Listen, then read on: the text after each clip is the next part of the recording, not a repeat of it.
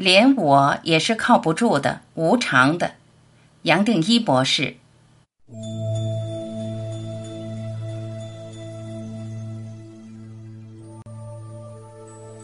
这个观点确实点出了一个重点：古往今来的大圣人究竟领悟到什么？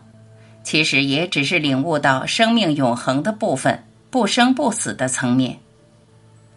我们自己认为的我，其实是由你我有别的客体意识组合出来的产物，而我们最多是从现在的意识状态滑到生命永恒的层面。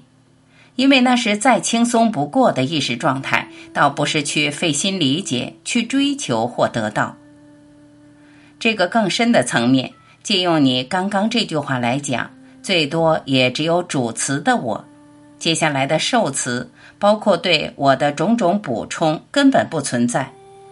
因为只要一说我是谁，我是什么，马上就把我落入一个客体意识限制的范围。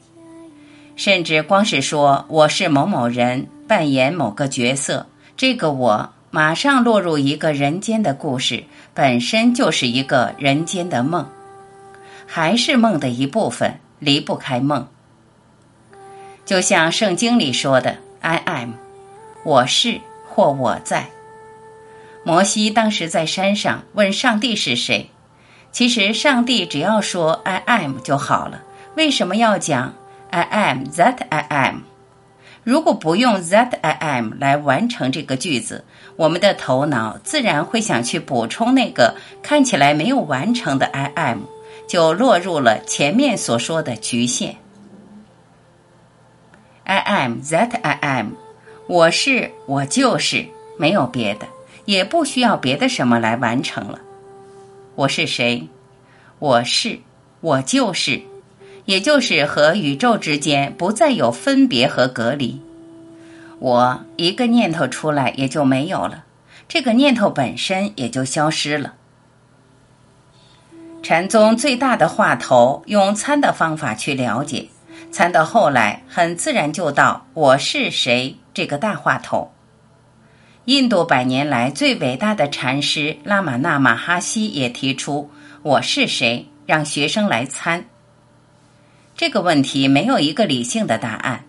你参到最后，原来我只是意识，只是生命的背景，只是空，只是宁静，只是一体，是站在空看到一切，看一切的有。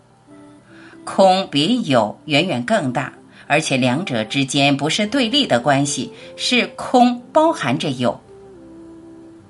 古今探讨生命的人所领悟到的，也就是这个。这对我来说是很不可思议的。无论哪一个文化背景的圣人，探究到最后，发现的都是同样的观念。这一来，好消息就是太简单了，简单到人人可以懂，甚至什么不用做，只要想做、想成为，他就是做不到、得不来的，只是轻轻松松的存在。这就是我通过全部的你想和大家分享的。它比任何人间的功课都简单，希望能带给大家一点信心和鼓励。